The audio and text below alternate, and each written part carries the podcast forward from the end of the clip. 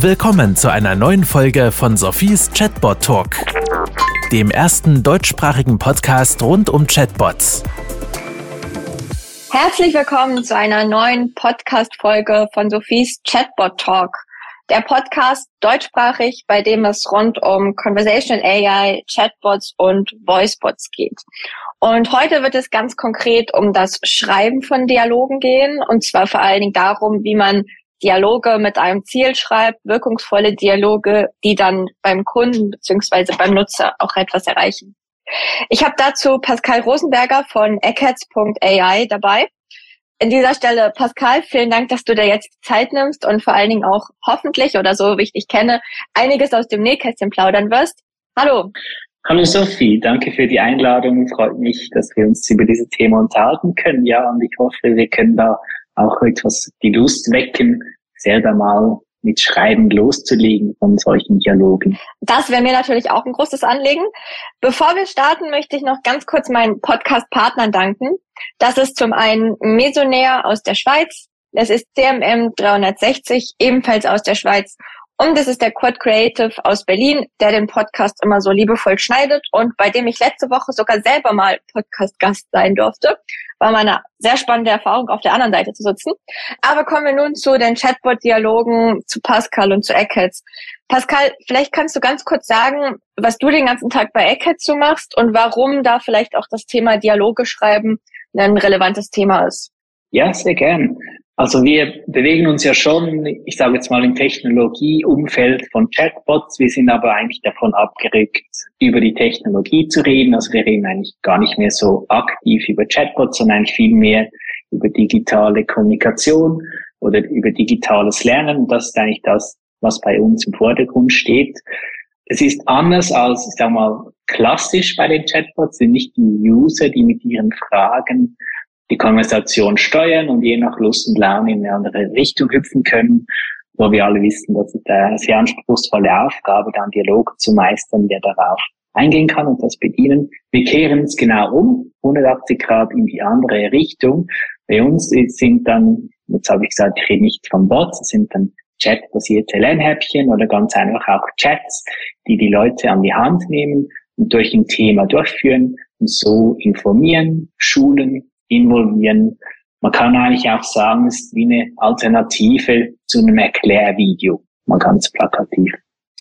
Ja, vielleicht kleines Beispiel dazu. Der eine oder andere hat vielleicht auf LinkedIn mal einen meiner Stromsparbots oder Financial Literacy Bots getestet. Das sind genau solche Bots, die ich mit Hilfe von Pascal umgesetzt habe. Vielleicht das ganz kurz zur Info.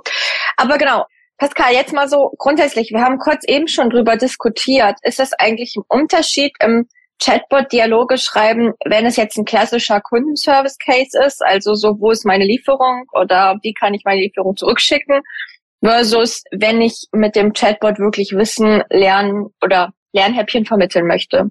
Ich glaube, es gibt schon Unterschiede, es gibt aber auch ganz klar Gemeinsamkeiten. Lass uns auch mal versuchen, die ein bisschen herauszuschälen. Ich gebe jetzt auch nicht vor, dass ich da eine komplette Liste habe, was alles da der Fall ist. Und ich denke, das Wichtigste bei beiden, und das ist eigentlich eher dann die Gemeinsamkeit, dass wir mal versuchen zu verstehen, mit wem haben wir es eigentlich zu tun auf der anderen Seite, wer sind die Userinnen und User, in welchem emotionalen Zustand sind sie, welches Bedürfnis haben sie in diesem Moment und dann auch, und hier wird es dann auch handwerklich, welche Fragen würden sie stellen oder welche Reaktionen können wir auch den Usern in den Mund legen. Das ist dann schon eine Übung, kann man auch sagen, so ein Human-Centered Design auch für viele, weil man sich dann ja auch erstmal fragen muss, ja, wer kommt, wer stellt die Frage oder wem wollen wir da mal was erklären. Also ich denke, das ist sicher mal bei beiden Arten des Schreibens der gemeinsame Nenner. Das finde ich sehr gut und da möchte ich ganz kurz unterbrechen. Das ist ja auch großer Teil meiner Doktorarbeit.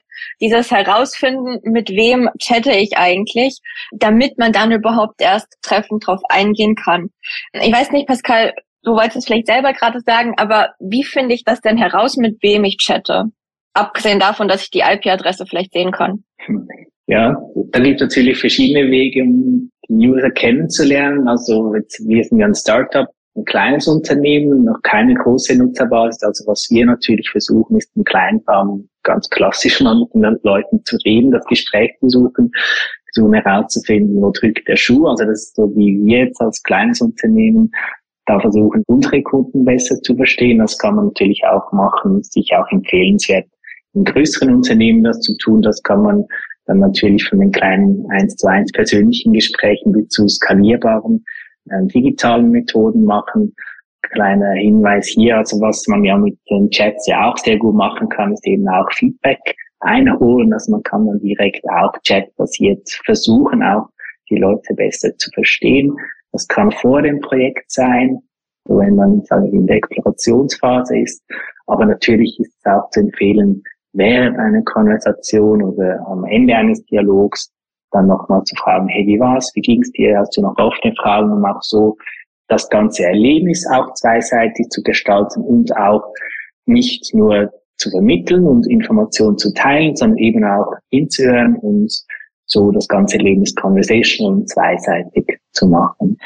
Spannend. Da würde mein Doktorvater jetzt direkt sagen, die Conversational Theory von Pangaro. Ich muss aber sagen, ich finde sie mittlerweile auch sehr treffend, weil es geht eigentlich genau darum, dass wir Menschen eigentlich nur im Dialog lernen und auch im Dialog neue Sachen entstehen. Das ist so wie jetzt. Wir schaukeln uns jetzt so ein bisschen hoch. Du sagst was, ich sag was, du sagst was, ich sag was und wir kriegen irgendwie was Neues raus, beziehungsweise ich erfahre mehr über dich, du mehr über mich wir bauen vielleicht noch Vertrauen auf und so weiter.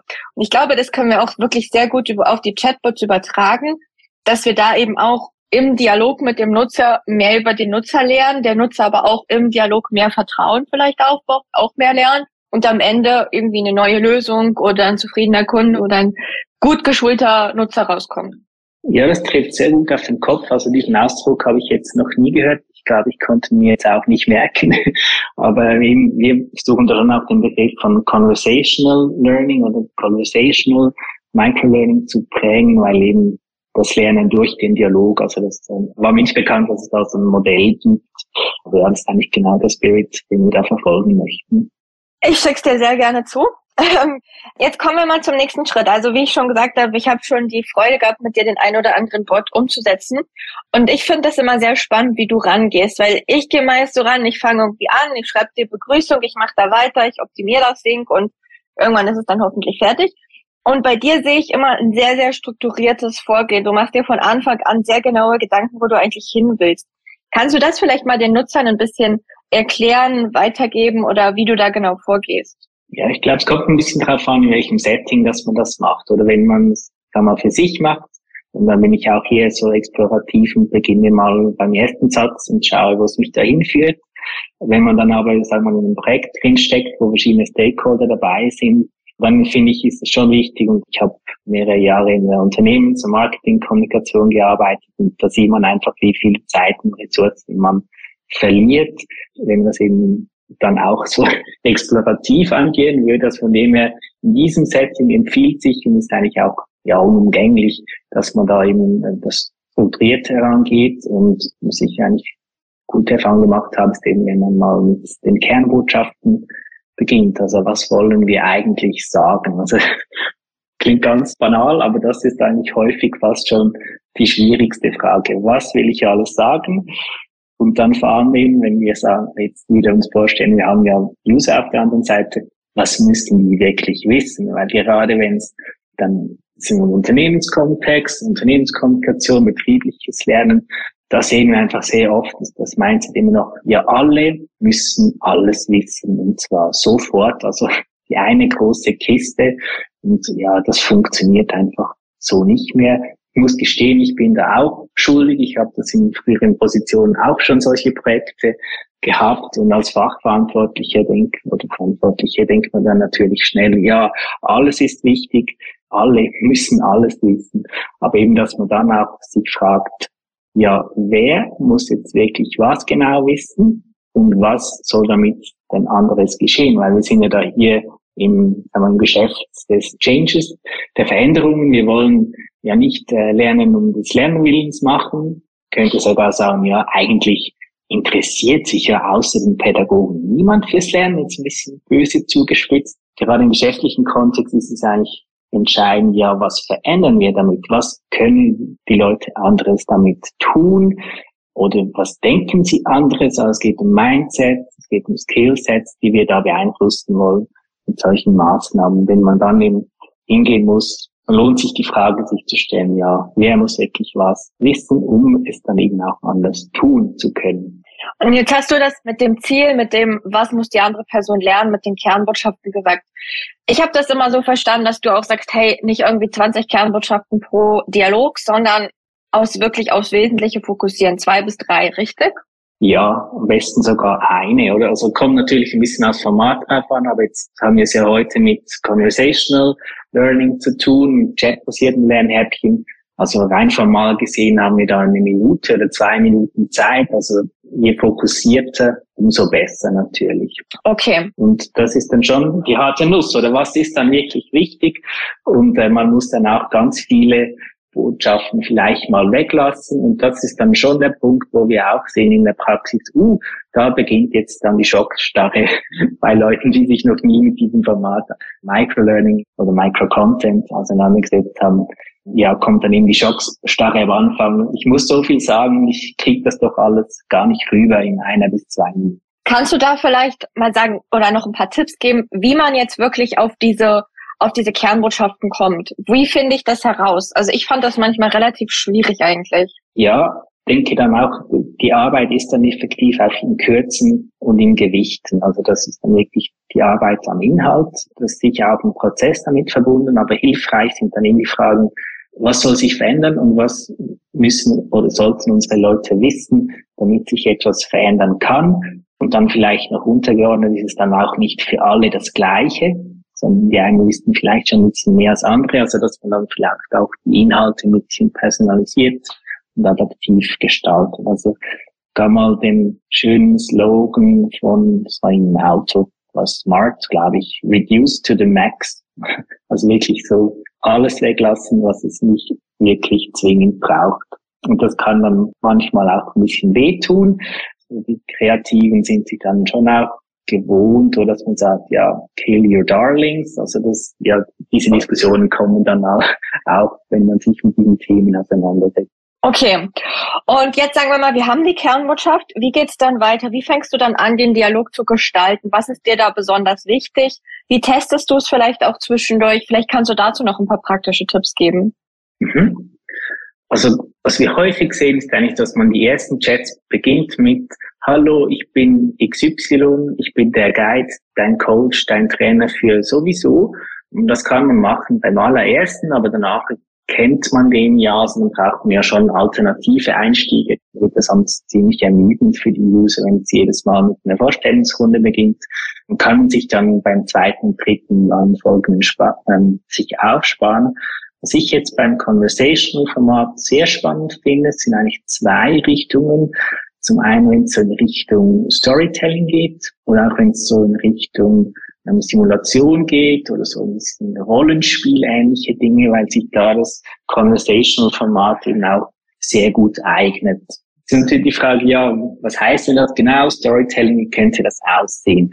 Wir versuchen dann eigentlich in Form eines Dialogs eine Geschichte zu erzählen über etwas, das vorgefallen ist. Beispielsweise so am Morgen um fünf in, der Zentrale der Demokraten hat sowieso eine E-Mail erhalten. Das kann man dann eben so erzählen. Und was der springende Punkt ist, eben auch die User zu involvieren. Also das ist ja das Schöne bei diesen Chats, dass man dann eben auch Teil sein kann als Userin, als User, sprich auf der Designebene, dass man ihm die Möglichkeit gibt, die Gedanken, das Feedback oder nur auch schon die emotionale Reaktion zurückzugehen. Also wenn ich jetzt so eine Einleitung habe, wie ich es vorhin beschrieben habe, könnten wir auch da verschiedene Reaktionen zur Verfügung stellen. Die eine könnte sein, ah, oh, 5 Uhr morgens, da schlafe ich noch. Und die andere sagt, um 5 Uhr morgens, da war ich schon 10 Kilometer auf dem Fahrrad unterwegs. Einfach so, dass man das ein bisschen spielerisch macht und so die Leute mehr involviert und dann eigentlich die ganze Geschichte weiterspinnt. Es ginge dann weiter, dass dieser User in der Zentrale auf eine Phishing-Mail geklickt hat. Und es geht dann so weiter. Und so kann man eigentlich diesen einen Fall, wo jemand Opfer geworden ist eines Phishing-Versuchs, in Form der Geschichte wiedergeben, User involvieren und so eigentlich sehr anschaulich darstellen, ja, was ist denn Phishing, wie sieht das aus in der Praxis? Was kann dann eben auch schiefgehen? Oder wenn man jetzt einfach mal in diesem Beispiel das so durchspielt. Das kann ich unterstützen. Ich hatte ja die Bots zum Thema finanzielle Allgemeinbildung gemacht und wir haben es eigentlich auch immer gesagt, ja, stell dir vor, du müsstest deinem Freund erklären, wie die Pensionskasse funktioniert oder ähnliches. Also ich finde das einen sehr interessanten Punkt. Dieses arbeitet ja mit Geschichten und vielleicht auch mit fiktiven Persönlichkeiten, die sich die Nutzer dann sozusagen hineinversetzen sollen, oder? Ja, genau. Das schneidet dann eigentlich schon die zweite Stoßrichtung an, die ich vorhin erwähnt habe, eben so die, die Rollenspiele oder die Simulation. Oder du könntest auch sagen, ja, stell dir vor, es ist morgens um fünf und du bekommst die E-Mail. Wie reagierst du? Und man kennt das vielleicht von ganz einfachen Computerspielen früher, wo man so einen Avatar durch die Spielwelt bewegt, dann man einer anderen Figur und dann hat man gewisse Auswahl an Möglichkeiten zu reagieren. Und eigentlich, das kann man dann auch so dialogbasiert machen und so die Leute eigentlich in eine Situation reinwerfen und mal fragen, ja, wie würdest du dich denn verhalten? Wenn wir jetzt an Verkaufstrainings denken, könnten wir zum Beispiel das Thema Einspruchsbehandlung, also Objection Handling nehmen. Stell dir vor, der potenzielle Kunde sagt, er ist viel zu teuer.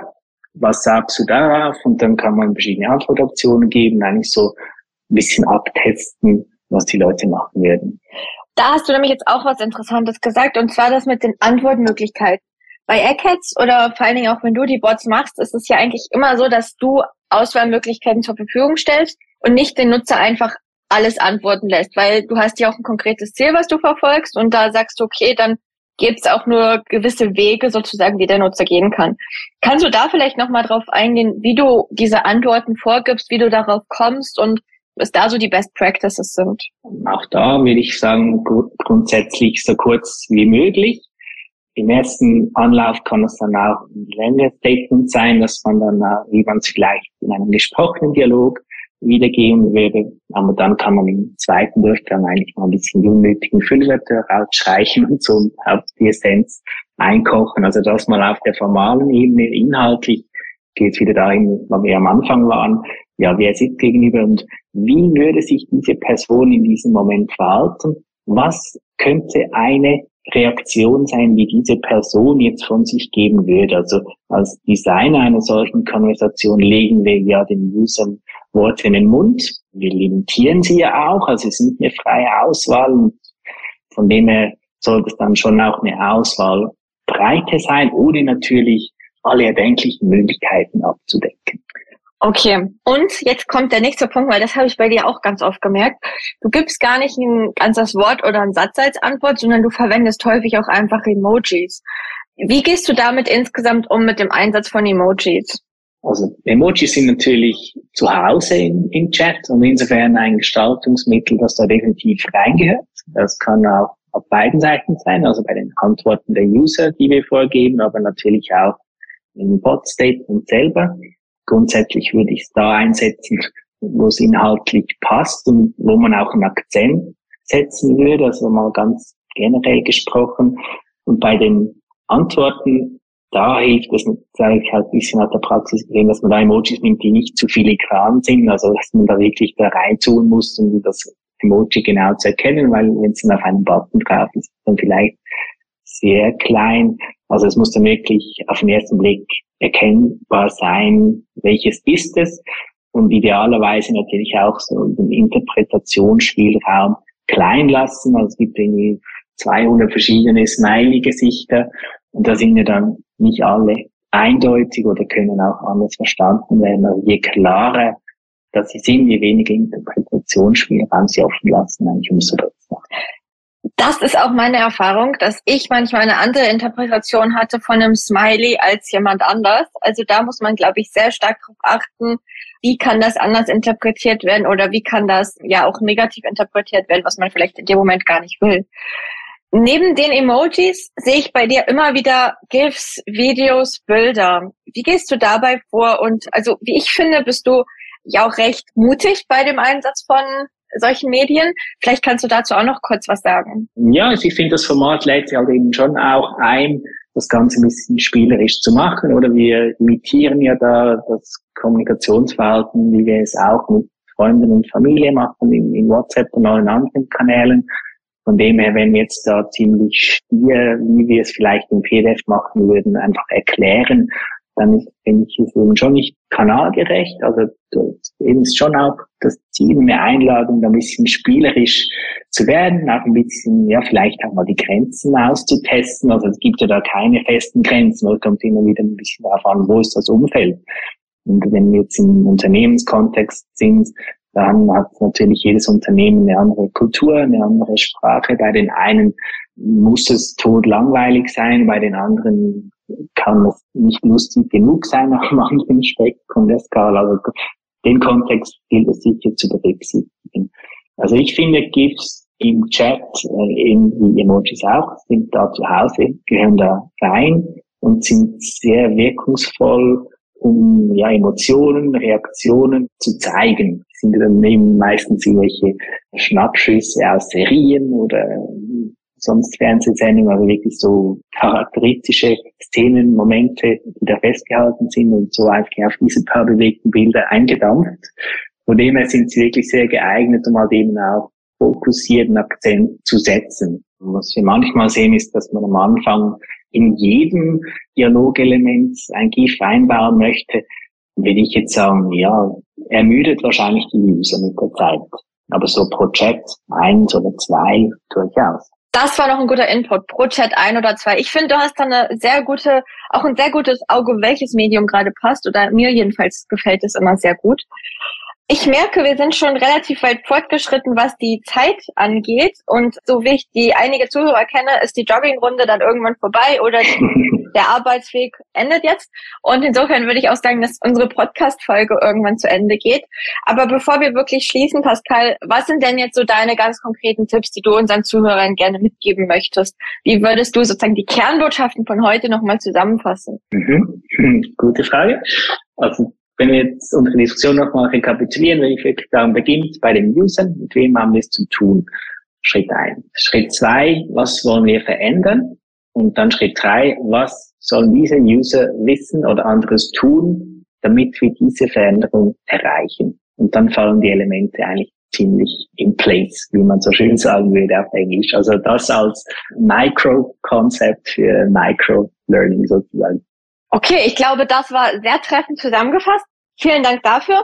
Und ähm, Pascal, sind wir mal ehrlich, du hast mir in der Vorbereitung auch gesagt, du hast auch ein persönliches Ziel von dieser Folge. Was wäre so dein Wunsch nach dieser Podcast-Folge? Ja, also schön wäre natürlich, wenn wir jetzt bei dem oder der einen oder anderen die Lust geweckt haben, selber auch ein bisschen rumzuspielen. Also, ja, ich möchte mich mal um dieses Format ranwagen, ich möchte das auch mal machen.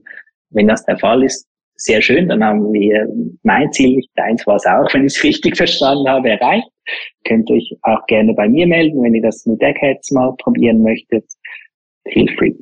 Ja, also ich kann sagen, wenn ihr Lust auf eine schlaflose Nacht habt, dann versucht das auf jeden Fall mal. Mir passiert es manchmal, dass ich irgendwie anfange und denke, ja, ja, geht ja gleich ganz schnell. Und tendenziell geht's auch schnell, aber dann kommt einem ja noch die Idee und die Idee und die Idee und ja, dann geht's doch lange, aber das zeigt ja auch, dass es wirklich Spaß macht. Insofern, Pascal, vielen, vielen Dank für deine Learnings und dass du das alles heute mit uns geteilt hast. Natürlich vielen Dank an euch Zuhörer, dass ihr mal wieder zugehört habt und auch gerne Feedback geben, Input oder Wünsche für weitere Folgen. Und natürlich vielen Dank an meine Partner CMM 360, Mesonair und Kurt Creative aus Berlin. Und insofern würde ich allen noch einen ganz tollen Tag wünschen. Dir auch, Pascal, ganz schönen Tag. Vielen Dank. Danke dir auch. Und bis zum nächsten Mal. Wiederhören. Das war Sophies Chatbot Talk. Kennst du schon Sophies Buch Digitale Freunde? Darin erfährst du alles darüber, wie Unternehmen Chatbots erfolgreich einsetzen können. Bestelle jetzt dein Exemplar auf Sophies Webseite www.100mark.ch.